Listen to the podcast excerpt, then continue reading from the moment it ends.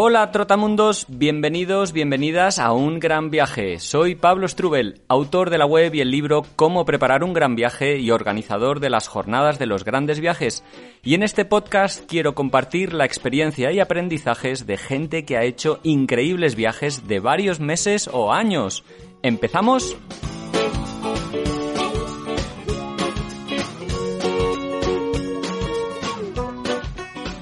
Hola, hola, hola, viajeras, viajeros, ¿qué tal? ¿Cómo estáis? Empezamos con un nuevo podcast que en esta ocasión quiero dedicarle al autostop. Sí, sí, a eso de hacer dedo en la cuneta de una carretera. Aunque la verdad es que no es un medio de transporte que tal vez hayas usado o tal vez no te lo planteas por considerarlo peligroso, hoy quiero hablar de él para hablar de lo malo, pero también de lo bueno, que es mucho más de lo que a priori puedes pensar. Pero antes de empezar, déjame comentarte que tenemos dos importantes novedades en este episodio.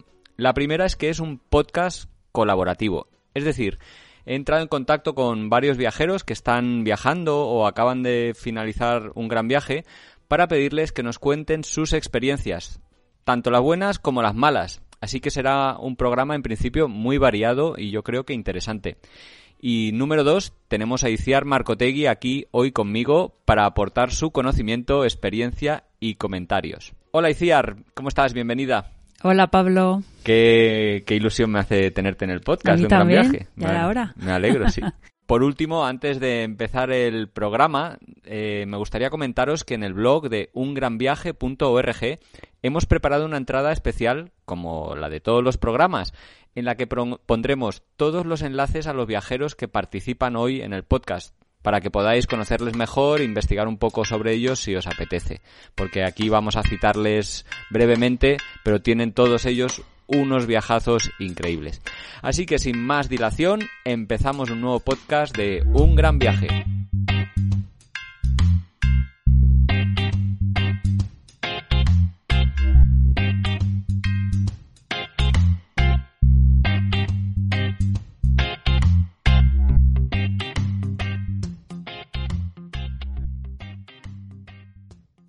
Hoy quiero aprovechar que tengo a Iciar por aquí, pues para preguntarte, ¿por qué crees que la gente no hace más autostop, al menos en, España?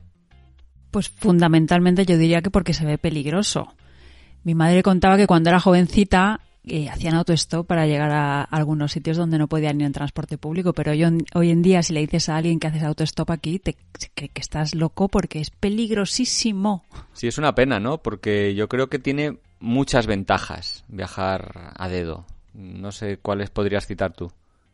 Cuando lo he usado, eh, es que conoces a muchísima gente, gente de todo tipo, además, de distinta clase social, de distinta edad, con distintas profesiones, y eso desde luego es súper enriquecedor. Y otra cuestión es que evidentemente es barato.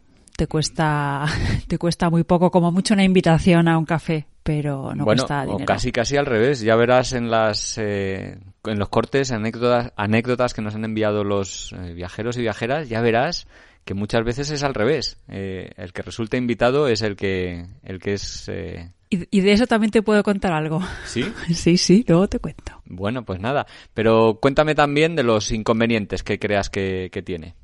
También te diría que es que hay sitios donde no hay transporte público y si no tienes otra manera de llegar, al final hacer dedo es la, el único modo de llegar a ese sitio y tampoco te tienes que preocupar de los horarios de salida, de los autobuses o los trenes. Vas cuando, cuando quieras.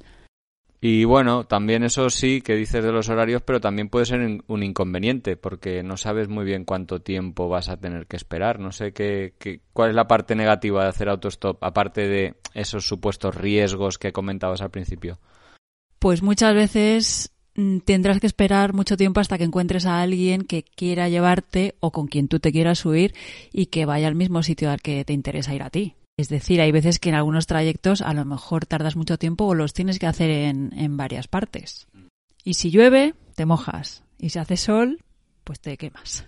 Claro, estás expuesto totalmente al estar en la ruta esperando en el arcén, pues tienes que estar bueno, preparado para eso, también llevar algo de comida, porque nunca sabes eh, cuánto tiempo vas a estar ahí esperando. Y depende del transporte que, que hay que haya, pues a veces irás más cómodo, menos cómodo, con más sitio, menos espacio, o a veces te toca ir en la parte de atrás de una camioneta porque no pasa otra cosa. Sí, yo, bueno, y los oyentes no sé si saben que nosotros estuvimos viajando dos meses, un verano hace tres o cuatro años, en vez de viajar en transporte público, que es algo que, bueno, crea sus rutinas y también y nos cansa y, demás, pues decidimos hacer en, en decidimos hacer en autostop eh, los países de Turquía y Georgia.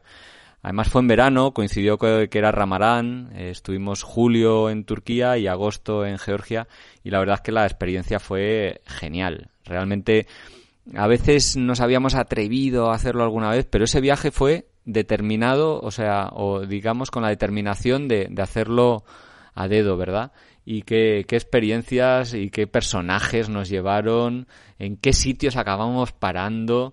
Eh, realmente fue, fue muy divertido por, por lo inesperado, ¿no? Sobre todo. Fue una prueba y desde luego que salió de lujo como para repetir. Sí, y bueno, un poco por eso también nos hemos animado hoy a hacer este podcast y como os comentaba, hemos contactado con muchos viajeros para que nos contaran experiencias buenas y malas. Yo les he dado carta blanca, digamos. Ellos han decidido si nos contaban una buena y una mala. Y os sorprenderá, seguro, seguro, que la mayoría, la mayoría son buenas. Sí, sí, que mm, me ha costado seleccionar algunas malas. Así que si te parece, Iciar, vamos a escuchar eh, la primera y vamos a ver qué, qué es lo que sucedió. Venga. Para nosotros el autostop es como un coach surfing a lo bestia. No tienes un perfil cuidado en el que dices que tocas la guitarra y haces tortillas de patatas, sino que tienes tres segundos para que ese coche que viene por la carretera convencerle de que será una buena idea pues levantarte y llevarte un trozo de la ruta, ¿no? Entonces el autostop nosotros lo disfrutamos antes, durante y después, ¿no? En los momentos de antes, esos nervios, ese no saber si te van a parar, ni quién será, el durante, porque estar ahí sentado con esa persona pues normalmente incita a la conversación pausada y además esa persona se suele abrir mucho en ocasiones porque sabe que estás de paso y te suele contar cosas que yo creo que no le cuenta ni, ni a su pareja ni a sus amigos. Y el después, pues imagínate, ¿no? Apareces en un pueblo, no sabes, no sabías ni que ibas a dormir ahí y, y tiene ese punto de emoción, ¿no? Ese punto que se parece el viaje a, al amor o al arte, que sabes cómo empieza pero no sabes cómo termina. Y la mejor experiencia para mí, una fue que acabamos en una hacienda en, en Chile, en la cara B, ¿no? Ves la cara B de los lugares, en la espalda de Torres del Paine, al otro lado está todo el mundo ahí con un sistema de reservas complicadísimo, todo el mundo haciendo trekking, y lo vivimos desde el otro lado, durmiendo en una cabañita que tenían ellos, cuidaban caballos salvajes de la zona, habían pumas por ahí, sobre todo pues eso, las personas, las conversaciones y el efecto mariposa, ¿no? Ese, ah, nos volvíamos adictos, ese no saber, ese que un minuto de diferencia, una persona de diferencia que te pare o no, cambia por completo el resto de tu día, de tu mes a veces y de, y de tu vida. Así que nosotros invitamos a la gente a hacer autostop porque, porque lo, lo más bonito es que no sabes realmente lo que va a pasar y con quién te vas a cruzar.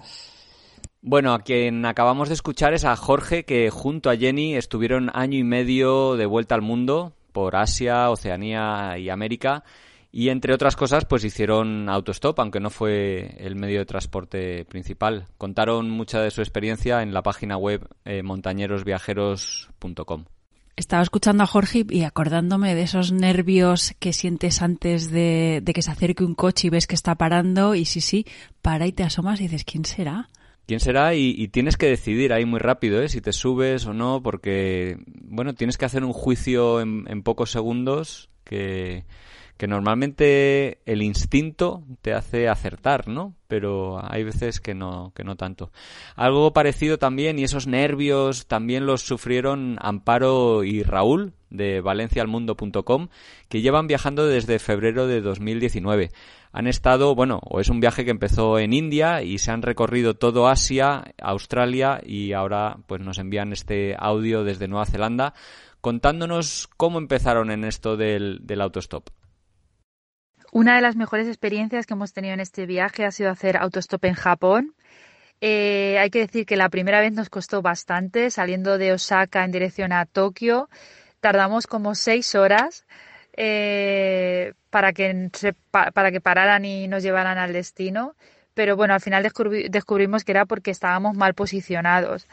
Eh, ahí sí que es verdad que al que después de pasar tantas horas ya decía, mira, yo me cojo un autobús y me voy a Tokio, que esto no es lo nuestro. Pero bueno, ya cuando descubrimos que era lo que estábamos haciendo mal, luego ya todo fue rodado. Y era levantar el dedo y paraban enseguida. O sea, fue increíble. Tuvimos muy buenas experiencias, a pesar de que la mayoría de los japoneses no hablaban inglés. Eh, hablábamos un poco con el Google Translate y alguna palabra así suelta en inglés. Algunos conductores hablaban, otros no decían nada, otros te hablaban en japonés como si tú los estuvieras entendiendo. Pero bueno, era muy divertido. Eh, todos, todos paraban en tiendas y nos compraban pasteles, nos compraban comida, eh, cena, zumos, bebida. Eh, a pesar de que nosotros le decíamos que no hacía falta, ¿no? que era una forma que habíamos elegido de viajar por el país, pero que teníamos dinero para comprarlo y que no hacía falta, pero ellos era como que querían que tú estuvieras bien, ¿no? Y fue muy divertido, fue una experiencia eh, excelente, o sea, lo pasamos muy bien, muy bien. Incluso algunos nos pagaron hasta museos eh, para ver cuadros de Miro, de Picasso, de Monet, o sea, tuvimos una experiencia súper gratificante. Son muy divertidos los japoneses. Bueno, en este audio Amparo nos da unas pinceladas de aspectos prácticos interesantes. Sí, es importante dónde te colocas, porque como estés en un sitio donde no te va a coger nadie, puedes pasarte el día. Y también es importante el, idioma, como decía ella, porque tú te acuerdas cuando estuvimos en Turquía que íbamos a Yusufeli y teníamos un folio y entonces escribimos porque lo que nos cabía, Yusuf Eli, y no nos llevaba nadie. Y entonces se acercó un caballero a indicarnos que así no se leía bien, que había que poner Yusufeli. Claro, teníamos el cartel ahí escrito con el rotulador y bueno, la verdad es que luego cuando lo corregimos nos eh, llevaron rápido. Así que, bueno, conocimiento local y conocimiento del idioma, pero hay veces, imagínate, en Japón o en Georgia mismo nos pasó que el alfabeto era tan diferente que nos lo teníamos que, bueno, como casi casi inventar o replicar. Bueno, vamos a escuchar ahora otra, otro audio de Roberto Merchan, que lleva viajando en bicicleta desde marzo de 2016 y lo va contando en su página web que es trasmispasos.es él está viajando desde bicicleta en Malasia, destino o dirección a Málaga, al pequeño pueblo de Ardales, que es desde donde es. Y aun haberlo hecho en bicicleta, pues ha compaginado también el, el autostop como medio de transporte. Haciendo autostop es que prácticamente ya, o sea, con el simple hecho de que alguien te recoja, te lleve al lugar donde tú quieras ir o te ayude a avanzar unos kilómetros, ya me parece positivo. Sea que no he tenido muchas experiencias negativas, algún par de ellas, pero positivas y divertidas bastante. Eh, la India, por ejemplo, avanzaba muy lento, muy, muy, muy lento. A lo mejor en 25 kilómetros me acuerdo de coger dos motos, un rickshaw, un autobús local y un coche, ¿no? En cuestión de nada, en cuestión de 25 o 30 kilómetros, pero bueno, la intención es lo que contaba de la gente, ¿no? Incluso pues en, momentos que me han querido pagar incluso el billete un autobús como diciendo ¿qué haces aquí en mitad de, este pueblo? Eh, por favor yo te pago el billete y bueno tener que rechazarlo porque no, no aceptaba aunque a veces si insistían demasiado pues ya bueno por educación pues lo, lo aceptaba lo que me están proponiendo me acuerdo también una ocasión porque la mayor parte de autostop lo hice en la India en la cual me, me llevaron un chico me invitó a un té en su casa y después me llevó a una tienda de unos amigos eh, para que regalarme unas camisetas. Entonces yo me quedé así un poco pillado porque yo, no, no necesito camiseta, voy con la mochila, no, ya tengo, ya tengo camisetas bastante, ya tengo peso bastante la mochila. Bueno, quería que me llevase cinco camisetas. No sé la pinta con la que me vería, pero, pero vamos, él decidió darme cinco camisetas. Al final decidí eh, y le dije que mira que no podía aceptarlo, que muchísimas gracias por, por la intención, ¿no?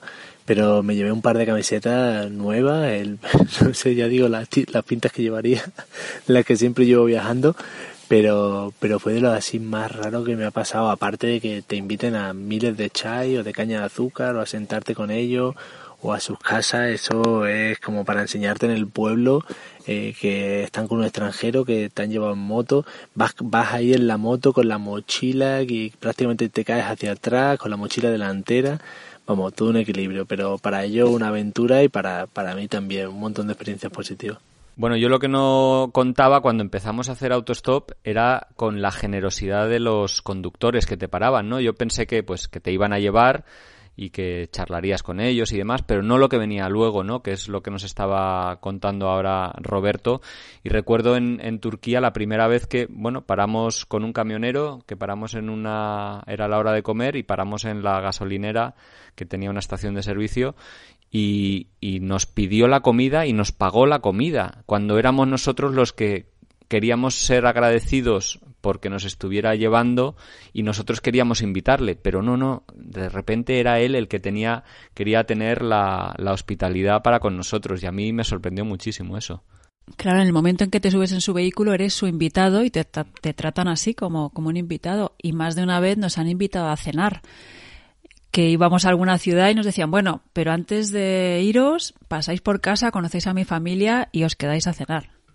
Esto es algo que dice también Coldo Burgoa, que recientemente ha estado tres años en moto por África y América, ni más ni menos, pero que antes ha tenido muchas experiencias viajeras, especialmente en Rusia y los Balcanes.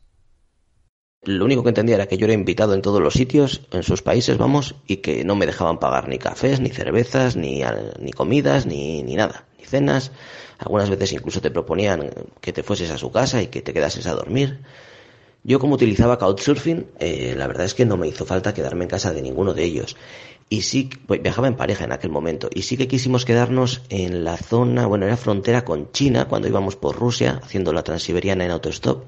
Pero nos dijeron que la casita en el bosque estaba, a la que iban para el fin de semana, que estaba muy cerca de la frontera y había tanto mucho militar ruso como militar chino. Y entonces que al no tener visado de entrada a China y podíamos tener problema, entonces tuvimos que rechazarla y justo esa sí que nos apetecía, porque hubiese sido muy interesante. Que se han sido todas experiencias geniales. El autostop es 100% recomendable. Bueno, el siguiente audio nos lo envía Eva Aval, que ha hecho dos grandes viajes. Primero una vuelta al mundo y un poquito más recientemente un viaje de ocho meses por Sudamérica. Y narra esos viajes en una página web que se llama unaideaunviaje.com. En sus audios empezamos a, a tratar esto que hemos adelantado ya, la hospitalidad de la gente, el cómo eh, es una puerta abierta a conocer otras vidas, otros modos de, de vivir, otras culturas y cómo normalmente hacer autostop nos lleva a experiencias humanas increíbles. Me gustaría contaros una de mis aventuras haciendo dedo o autostop que sucedió en Argentina y fue muy divertida, la verdad, fue una experiencia muy positiva. Yo estaba mm, recorriendo la Patagonia a dedo en ese momento, sin prisa pero sin pausa, y me encontraba eh, por eventos del día anterior en un pueblecito muy chiquitito que se llama Río Mayo, donde me quedé a dormir. Ahí había llegado en un camión y entonces a la mañana siguiente madrugué, me levanté muy tempranito para salir a la ruta lo antes posible e intentar conseguir un coche precisamente porque en ese pueblo había muy poquitos habitantes. Mi objetivo inicial pues era recorrer 800 kilómetros. Claro, a priori es una locura, pero después de tres horas esperando sin que nadie parase o bien siendo rechazada, eh, un coche, un coche antiguo y un señor bajó la ventanilla y me ofreció llevarme y me preguntó a dónde iba. Y yo le dije, bueno, voy dirección al norte, lo más al norte que se pueda. Y él me dijo, yo voy al Bolsón. Y le dije, ay, de verdad, qué maravilla, porque justamente es donde, mm, donde quería llegar hoy.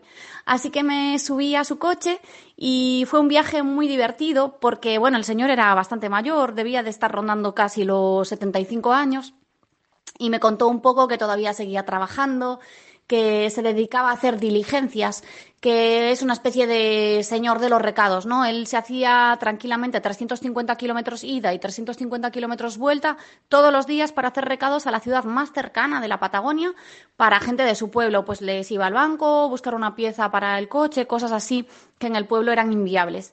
Y aunque se llamaba Alfredo, su nombre artístico, digamos, era Don Toto. Bueno, pues él iba a visitar a El Bolsón, a su mamá, que es una, era una señora jubilada ya en ese momento y vivía allí. y su objetivo, que era un domingo, era conseguir carne por el camino para hacerle un asado de sorpresa a su madre, pues al llegar al destino. Así que cada poco parábamos, entrábamos a pueblos, o sea que me hice un recorrido turístico completo de esa zona de la Patagonia en busca de una carnicería abierta. Al final conseguimos una espalda de cordero y al llegar a El Bolsón, yo, pues claro, ya tenía pensado quedarme en mi alojamiento, pero él se ofreció a que mm, a que fuese a cenar, a que conociese a su mamá. Y bueno, pues después de ayudarme a encontrar un sitio donde dormir, me fui para allí, conocí a su madre, una señora encantadora, doña Margarita, que me estuvo contando que ella tenía un novio y que su hijo no lo veía tan bien, o sea que ya la mamá era más moderna que, que Don Totó. Y estuvo muy divertida la cena, el asado fue maravilloso que, me quedé con ganas de más, pero lo mejor es que al día siguiente eh, me ofrecí yo voluntaria pues para cocinarles algún plato español. En este caso les preparé una tortilla de patatas y mm, a cambio ellos me dijeron que me quedase a dormir ahí, conocí al novio de Margarita y fue una experiencia excelente. De hecho, les prometí que les mandaría una postal y lo hice, porque siempre que se promete enviar una postal hay que hacerlo. Y me encantó conocer a Margarita y a Don Toto. Qué tierna esta historia, ¿no? De Eva que nos cuenta ahí de, la doña Margarita y don Toto. Sí, al final es lo que te ofrece el autostop, el estar en contacto con gente que desde luego no esperabas conocer en cualquier momento. Sí, conocer sus historias, su día a día, sus vidas personales. Antes lo decía Jorge al principio, ¿no? Que la gente se abre y te cuenta historias que por el hecho de ser desconocido, pues que tal vez no se atrevería a contárselas a otras personas, bueno, más, más, cercanas. Ahora vamos a escuchar otra, otra anécdota que nos envía Carolina Argente, que ha estado casi cuatro años en el sudeste asiático. Ella, pues, mm, apenas ha contado este viaje, lo ha mantenido muy personal, pero en su Instagram de Sparkling Hunter ha ido colgando fotos de cómo ese viaje fue tan especial y ese sí que fue un viaje planteado como autostop. A mí, a mí lo que me gusta del autostop es, es que te da la oportunidad también de conocer a personas locales y, y aprender del país. Yo justo acababa de llegar a Camboya, había cruzado la frontera a pie y, y, me disponía a hacer autostop para irme a Kampot, que era donde yo iba a hacer el workaway. Y nada, justo cruzo la frontera, empiezo a hacer autostop y me recoge un, una pick-up, un, un hombre súper agradable, súper encantador, que resulta que era policía. Y solo llegar al país, el primer coche que me recoge, me empezó a explicar toda la historia de Camboya. Yo no tenía ni idea. No sabía quién era Pulpo, no sabía nada del genocidio que había sucedido en Camboya. Y a él, bueno, a él le afectó eh, significantemente Pol Pot porque el genocidio afectó a que mataron a casi toda su familia. Y, y, poder conocer estas experiencias y estas cosas que puedes leer en libros o en documentales, ver, escucharlas de primera mano de personas que conoces, es maravilloso que, que te introduzcan al país de, de esa manera. Y, y fue lo mejor que, que me pasó al inicio de todo de Camboya, me dio a conocer la bondad que tiene la gente ahí, me dio a conocer la historia del propio país y, ayudarme en todo. O sea, me dio todos los consejos para viajar seguro, para conocer bien el país, para mm, sacarle provecho a todo. Qué buen arranque tuvo Carolina en Camboya, ¿no? Qué suerte eh, el, de repente, gracias a, las personas que te llevan, conocer, conocer la cultura de ese país. Lo malo es cuando estás en un país que te lleva alguien que no habla un idioma común contigo y es muy frustrante porque tú quieres compartir un poco de conocer a esa persona que te lleva, compartir el viaje de una manera más, más amena también. Y si no hablas el mismo idioma, a veces, aunque sepas cuatro palabritas, la conversación está muy limitada y, te quedas con ganas de, de hablar más. Claro, por eso mucha gente empieza a hacer autostop o lo disfruta más especialmente en, América Latina, porque ahí como tenemos el idioma común es fácil compartir y disfrutar muchos esos trayectos. Recuerdo en, Turquía y en Georgia, pues claro, eh, al final te acabas comunicando o en un inglés un poco macarrónico o con un diccionario diciendo unas palabrejas por ahí, aunque hoy en día con los teléfonos móviles es más fácil. También con el con un traductor en el, en el móvil nos hemos echado grandes risas con lo que salía de esa máquina, ¿eh? Sí, a veces dan sorpresas eh, insospechadas en esas traducciones. Bueno, la siguiente anécdota nos la traen Estel y Mark, que han estado 820 días, eh, dos años y medio prácticamente, viajando por Sudamérica, Oceanía y Asia en todo tipo de transportes.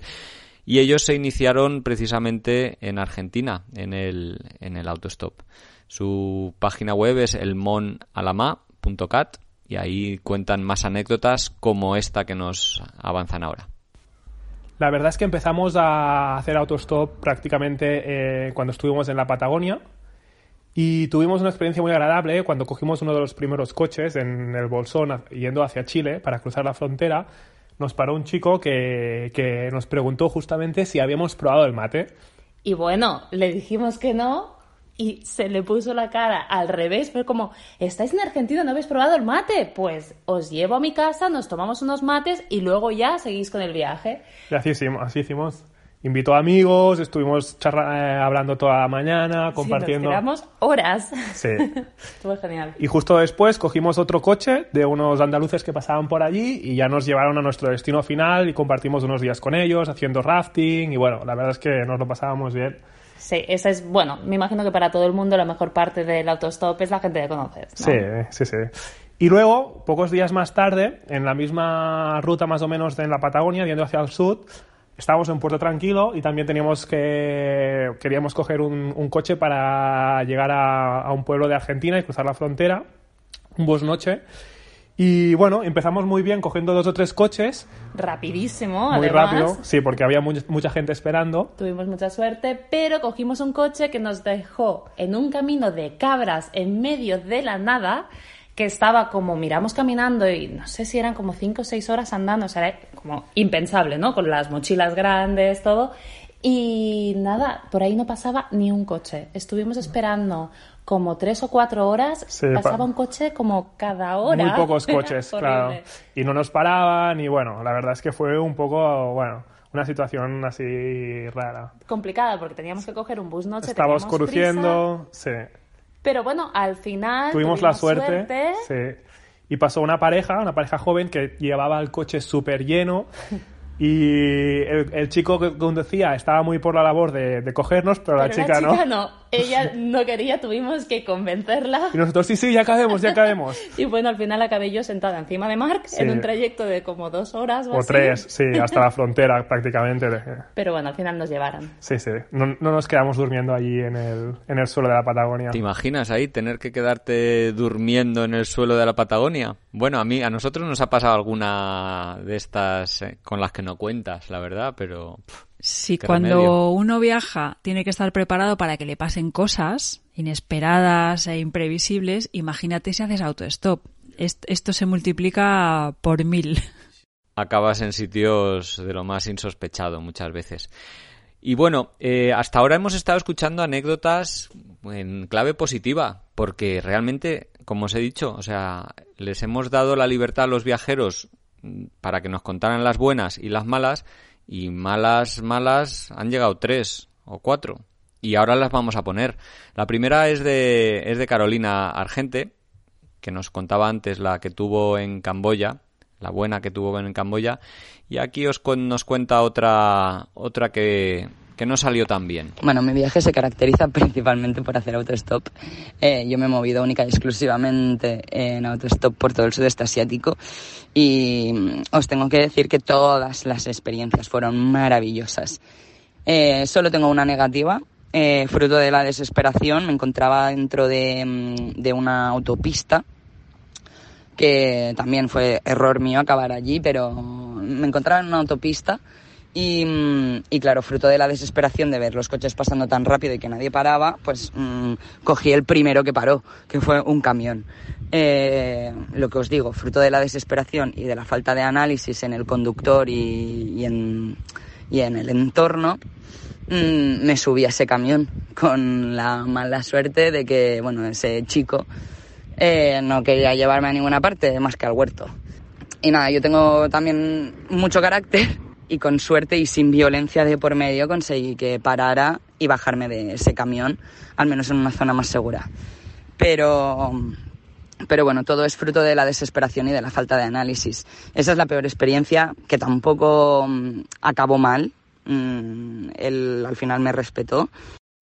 Bueno, aquí tocamos uno de los principales eh, miedos que tienen los viajeros y en especial las viajeras a la hora de subirse a un coche, a un vehículo, ¿no? El, el, que les pase, el que les pase algo. Evidentemente, las mujeres nos enfrentamos a algunos riesgos añadidos a los hombres, como puede ser este caso que cuenta Carolina. Pero yo creo que lo que hizo ella es lo que hay que hacer. Claridad, mantenerse firme y pedir que te, y que te bajes. Sí, sí, esto es algo que también nos ha comentado en otra ocasión, pues Julia del Olmo o Andrea Vergareche, que han hecho mucho autostop por Latinoamérica y que, bueno, pues que alguna vez tuvieron alguna situación un poco desagradable en ese sentido, pero con, firmeza, eh, pues eh, hicieron saber perfectamente al conductor que, que no iba no iba a pasar lo que le hubiera lo que le hubiera gustado. Sí, yo creo que muchas veces prueban y si ven que la respuesta es que no, pues no, no va más la cosa. Fíjate que es la única, la única eh, anécdota que nos han contado de mala, mala historia en, en Autostop. Roberto Merchan ahora nos cuenta una que tal vez te resulte un poco conocida, porque esta la hemos pasado nosotros también, cuando el conductor conduce de una manera agresiva o no te sientes seguro dentro del vehículo.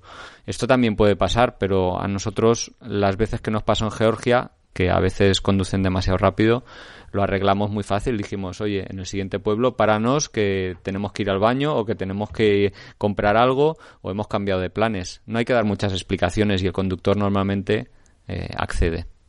Como experiencia negativa, haciendo todo esto, me quedaría con una que me pasó en, en Sihanoukville, en Camboya, una noche. Pues estaba dentro de la misma ciudad, intenté hacer autostop y es una ciudad que se conoce por los casinos, por bueno, la prostitución, negocios de este tipo. Y, me quedaba un largo camino hasta, hasta el hostel donde me quedaba. Entonces decidí hacer autostop. Eh, iba con una amiga y entonces pues nos montamos en un coche, finalmente se para, eh, nos montamos y entonces pues iba como el conductor y detrás una, pues yo creo que eran unas chicas que eran prostitutas. La cuestión es que eh, no paraban de reírse, no me hacían sentir demasiado seguro, ya tenía más experiencia haciendo esto, pero no sé, había algo que me decía que no, que no confiase demasiado. Estaba tirando por calles que no recordaba yo haber pasado anteriormente andando, eh, y al final, pues paré, le dije que parase el coche, le dije que me quería volver en la dirección contraria, que era que nosotros veníamos, y, en ese momento pues se dio la vuelta bruscamente, empezó a acelerar a muerte, de repente dio un frenazo enorme como para intentar que nos pegásemos con el cristal y a eso pues le dije a mi amiga que se bajase en una calle totalmente oscura donde no había tránsito ninguno, tan solo había una fábrica y tuvimos que, escondernos detrás de unos muros que había porque el hombre aceleraba hacia adelante y después iba marcha atrás eh, pues a toda velocidad para intentar pillarnos y después igual pero de frente, todo el rato aceleraba e intentaba pillarnos. Entonces estuvimos jugando un poco ahí al gato y el ratón intentando ocultarnos detrás de muros de una, de una industrias que había, unas fábricas que había hasta que por fin llegó un tustú, pero lo peor no quedó ahí porque de repente se baja el tío del coche, el hombre del coche y bueno, sacó algo de la puerta me asusté un poco pensando que iba a sacar una pistola, al final fue un palo y bueno, pues pude pararlo para que no nos pegase y ya finalmente pues se relajó al cabo de unos minutos, pero la verdad que un buen susto que me llevé. Buah, vaya movida, ¿no? estas son de las que tú piensas, joder, si me pasara a mí, qué, chungo. Pero bueno, esto es que de verdad te puede pasar eh, habiendo cogido un taxi o en un transporte público o, sin hacer nada, ¿no? La, gente se le va a veces un poco la olla y más en ciudades que sean un poco lúgubres o, conflictivas, ¿no? Y yo creo que ahí el acierto de Roberto fue sobre todo seguir su instinto, ¿no? Cuando vio que no estaba cómodo en ese coche, cuando vio que le estaba dando vueltas, decir, quiero bajarme. Sí, reaccionar y además no hay que tener vergüenza porque no tienes que demostrar nada a nadie. Si te quieres bajar, le dices al conductor que te quieres bajar. Y sin explicaciones. Bueno, vamos a llegar, fijaos, ¿eh? a la última anécdota mala que vuelve a ser eh, contada por Eva Val, le sucedió en Sudamérica y ya veréis, más que mala, en realidad peculiar, extraña, malentendido, ¿no? Mm, bueno, os la pongo para que escuchéis. Sucedió en Tailandia hace algún tiempo y yo estaba en ese momento viajando con un amigo argentino, estábamos en un pueblo que se llamaba Tak y nuestro objetivo era llegar a Sukhothai. El caso es que, bueno, estábamos parados esperando que algún coche se detuviese a recogernos y de repente apareció un tailandés con una motillo, nos saludó, muchas veces lo hacen por curiosidad, y nos preguntó de dónde éramos. Yo le dije que era española, mi amigo le dijo que era argentino y entonces ya Messi salió a relucir, obviamente. Y bueno, nos saludó, etcétera, y al cabo de un poquito se fue.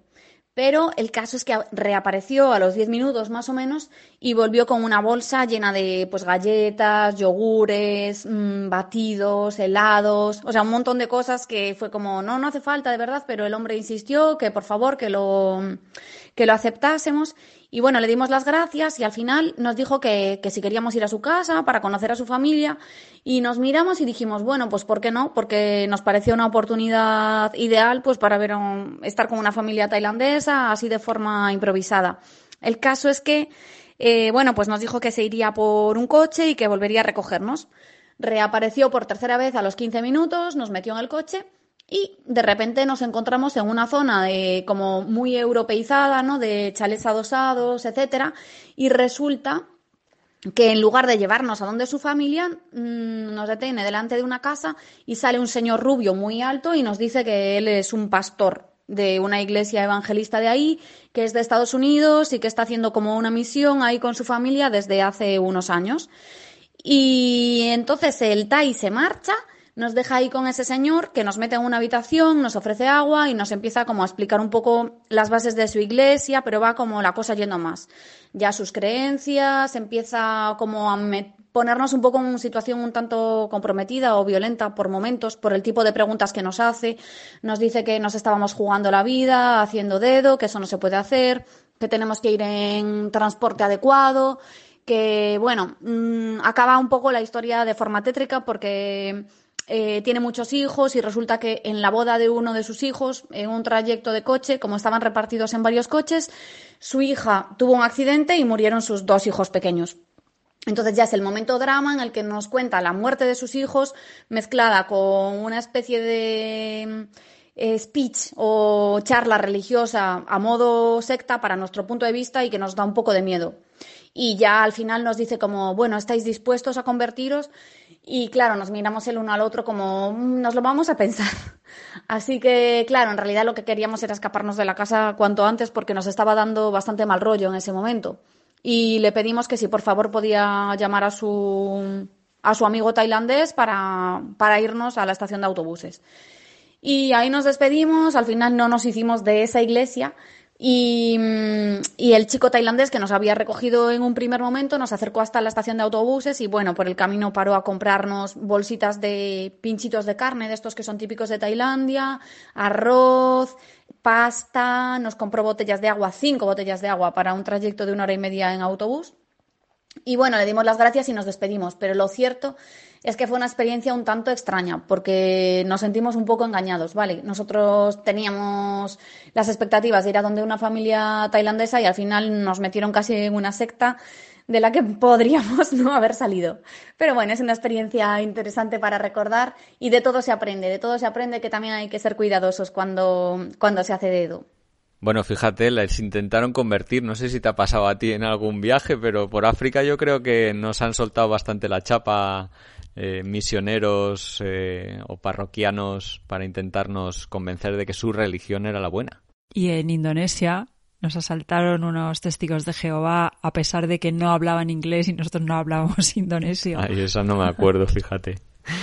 Oye, lo que me llama mucho la atención, ¿te has dado cuenta que del autostop nadie ha mencionado el tema del dinero? O sea, eh, muchos yo creo que empiezan a hacer autostop por el tema del dinero, pero que luego, como hay estas experiencias tan potentes y normalmente positivas, pues se olvidan de que en el fondo además te permite ahorrar mucha pasta. Sí, porque hay lugares donde el autostop se paga. Sí, es verdad. En muchos países, por ejemplo en África, de los que nosotros conocemos, eh, no te llevan gratis a no ser que estés ahí suplicando una hora. Claro, son lugares donde hay poco transporte eh, la gente no suele tener coches y el que tiene un vehículo pues intenta amortizarlo. En Asia Central también muchas veces también te, te piden dinero. Pero bueno, todo esto es hablarlo desde el principio eh, y es lo que dice todo el mundo para evitar malentendidos. El problema es cuando tú asumes que va a ser un traslado gratuito y luego quieren, quieren cobrarte.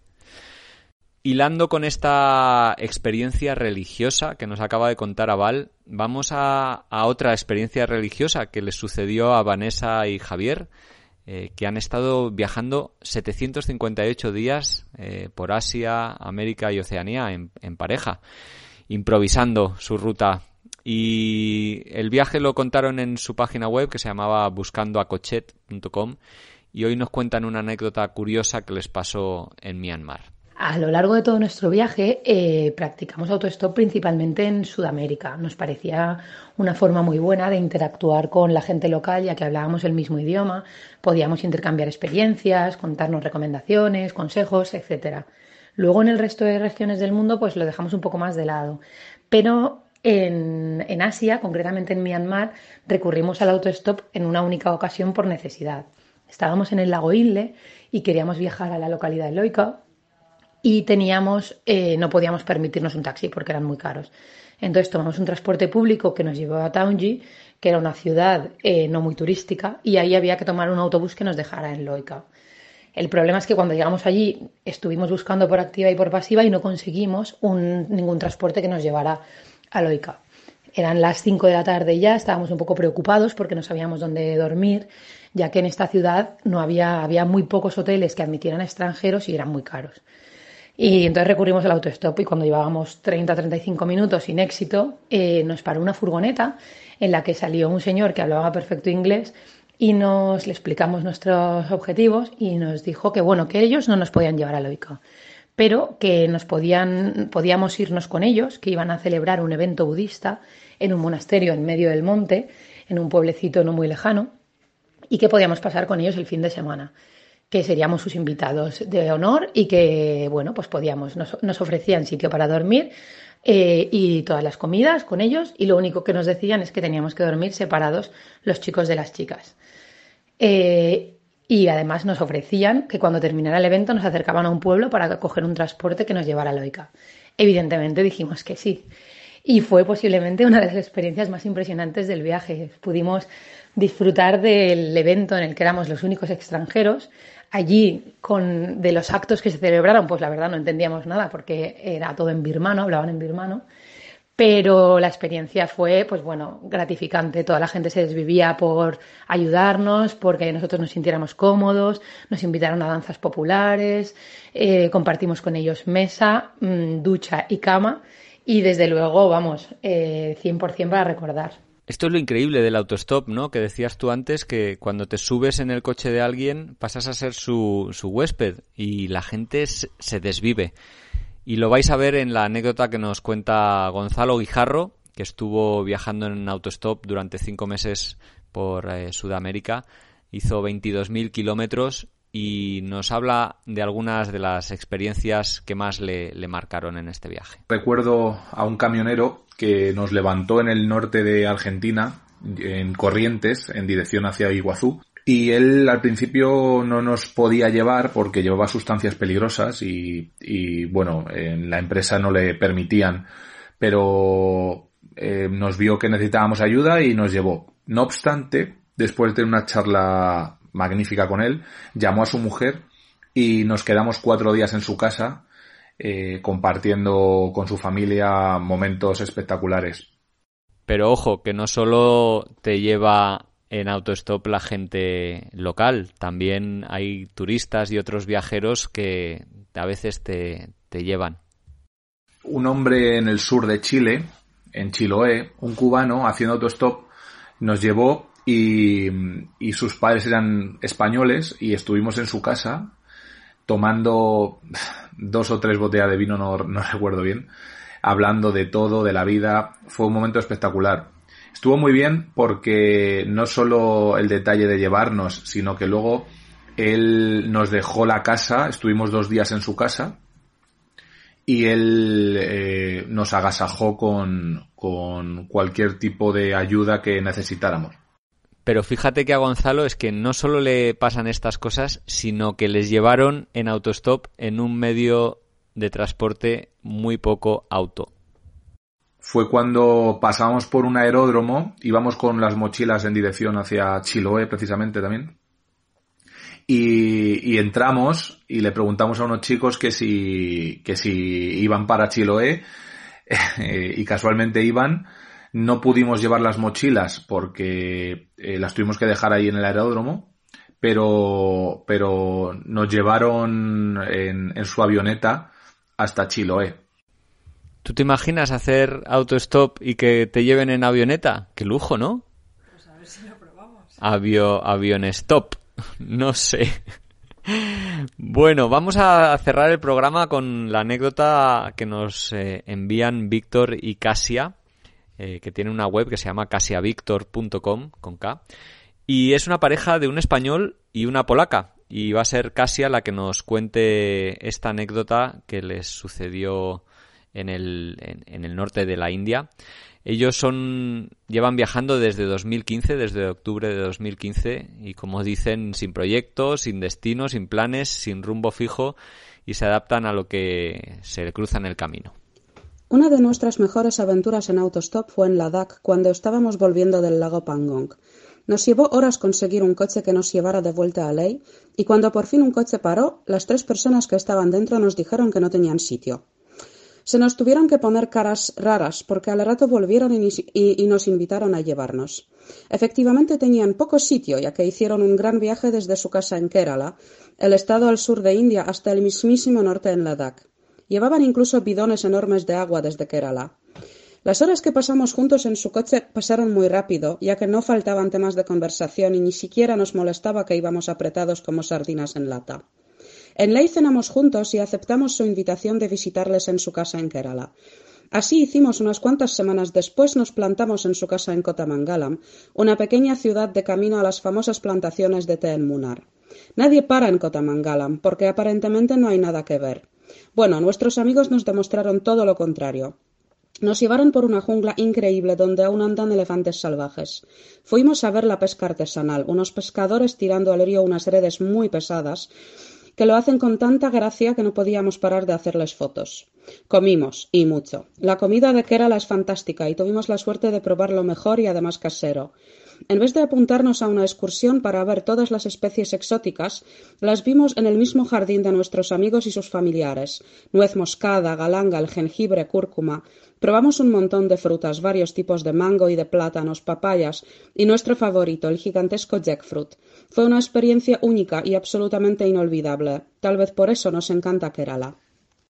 Esta anécdota de, de Casia la verdad es que me encanta porque no solo les llevaron en coche y estuvieron por el norte de India, sino que luego fueron invitados a sus casas. O sea, se han creado relaciones de amistad a partir de, estos eh, trayectos aleatorios. Y también me hace un poco pensar en que, claro, hacer autostop es subirse en el coche de desconocidos, pero que también puede ser a la inversa. A ver, nosotros tenemos coche y también podemos ayudar a otros viajeros a que viajen y conozcan nuestra cultura. De hecho, esto nos pasó una vez, ¿verdad? Eh, os recuerdo con especial cariño una vez. Supongo que te refieres a la vez que viniendo a Madrid desde Barcelona, a la altura de Zaragoza más uh -huh, o menos, eso. vimos a un lado de la, en una gasolinera, a un chico con un sombrero y dijimos, vamos a llevarle, ¿no? Y resultó que era, bueno, era todo un personaje, era un coreano que se hacía llamar Tomato y nos contó una historia, bueno, venía viajando por América Latina, se había cruzado toda Europa a dedo y había caído ahí, le habían robado, no tenía dinero, mm, bueno, verdad, tenía sí, mil y sí. una anécdotas, era un tío divertidísimo y le, le acabamos invitando a casa a dormir y, y a cenar. Sí, sí, yo es que además recuerdo que nos había contado que en Barcelona se había estado alojando en parques porque este tío era militar, era paracaidista, ¿te acuerdas? De una unidad de élite y entonces estaba entrenado para, para, para cualquier circunstancia, sí. y nos contaba que se iba a duchar para mantenerse aseado, que el agua de la, de la fuente estaba muy fría y entonces que iba al corte inglés, que había agua caliente y que alguna vez le echaron porque claro, debió, debió notarle. Y esto esto, pues, claro, cuando llegó a casa, yo qué sé, se estuvo una hora en la ducha o hora y media mientras nosotros hacíamos una tortilla de patata, un gazpacho, nos dio tiempo a hacer de todo. Porque además le preguntamos que qué le gustaba de la comida Ay, española sí, y dijo, sí, pues como no tengo dinero, compro siempre lo más básico, lo más barato, que es pan y un poco de, de De queso, queso, lo embutido. que fuera.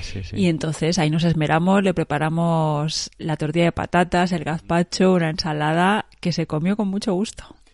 Y de hecho volvimos a quedar con él un par de días Es después. verdad, sí, sí, sí, porque es verdad que venía a ver a unos amigos, pero no había contactado con ellos. Bueno, en fin, estos líos viajeros que, que suceden en ruta. Y bueno, Iciar, que se nos acaba el tiempo, que espero que te lo hayas pasado bien. Muy bien, Eh, sí. Me alegra porque eso tal vez eh, signifique que vuelvas a pisar el podcast de Un Gran Viaje. Seguro que nuestros oyentes han disfrutado mucho de este programa y sobre todo me gustaría que se quedaran con esa reflexión de el hacer autostop no es tan peligroso como creemos y que por qué no intentarlo en la próxima aventurilla, en la próxima salida, a, levantar el dedo y dejar que la magia fluya, ¿no? O lo, lo más insospechado suceda en, en el viaje. Sí, como dice Pablo, es dejar que la magia fluya y, por supuesto, con sensatez y haciendo caso a la intuición y hay que probarlo. Nosotros lo hemos hecho y lo hemos disfrutado. Yo lo he probado a hacer sola, me ha ido bien y os animo a, a que lo probéis, ¿por qué no? Y bueno, y por cierto, cuña publicitaria, que tenemos nuestra editorial, la editorial viajera, en, en su página web, la editorialviajera.es, tenemos el manual del autostop. Un libro escrito por Laura Lazarino y Juan Pablo Villarino, que son, bueno, súper viajeros a dedo que se han recorrido pues prácticamente todo el mundo a golpe de pulgar. Casi se nos olvida, de verdad, que somos unos hippies. Esto es que ni la promoción de nuestros libros, de verdad. Bueno, un saludo a todos y todas. Hasta pronto. Hasta pronto.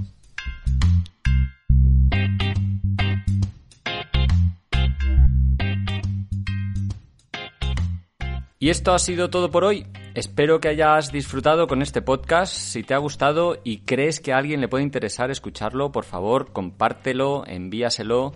Y también si le das al me gusta en esta plataforma ayudará a que tenga más visibilidad y que más gente lo encuentre y lo escuche. Y me ayudarás a extender un poquito más la pasión viajera. Y desde luego, si aún no te has suscrito, te invito a hacerlo para no perderte ningún programa. Si tienes comentarios, sugerencias, ideas sobre lo que has escuchado, no dudes en dejarlas en la plataforma desde la que escuches, o mejor aún, escribirlas en la entrada específica sobre este programa que hay en el blog de ungranviaje.org, donde además encontrarás todos los enlaces a las webs, libros y recursos que hemos mencionado en este capítulo.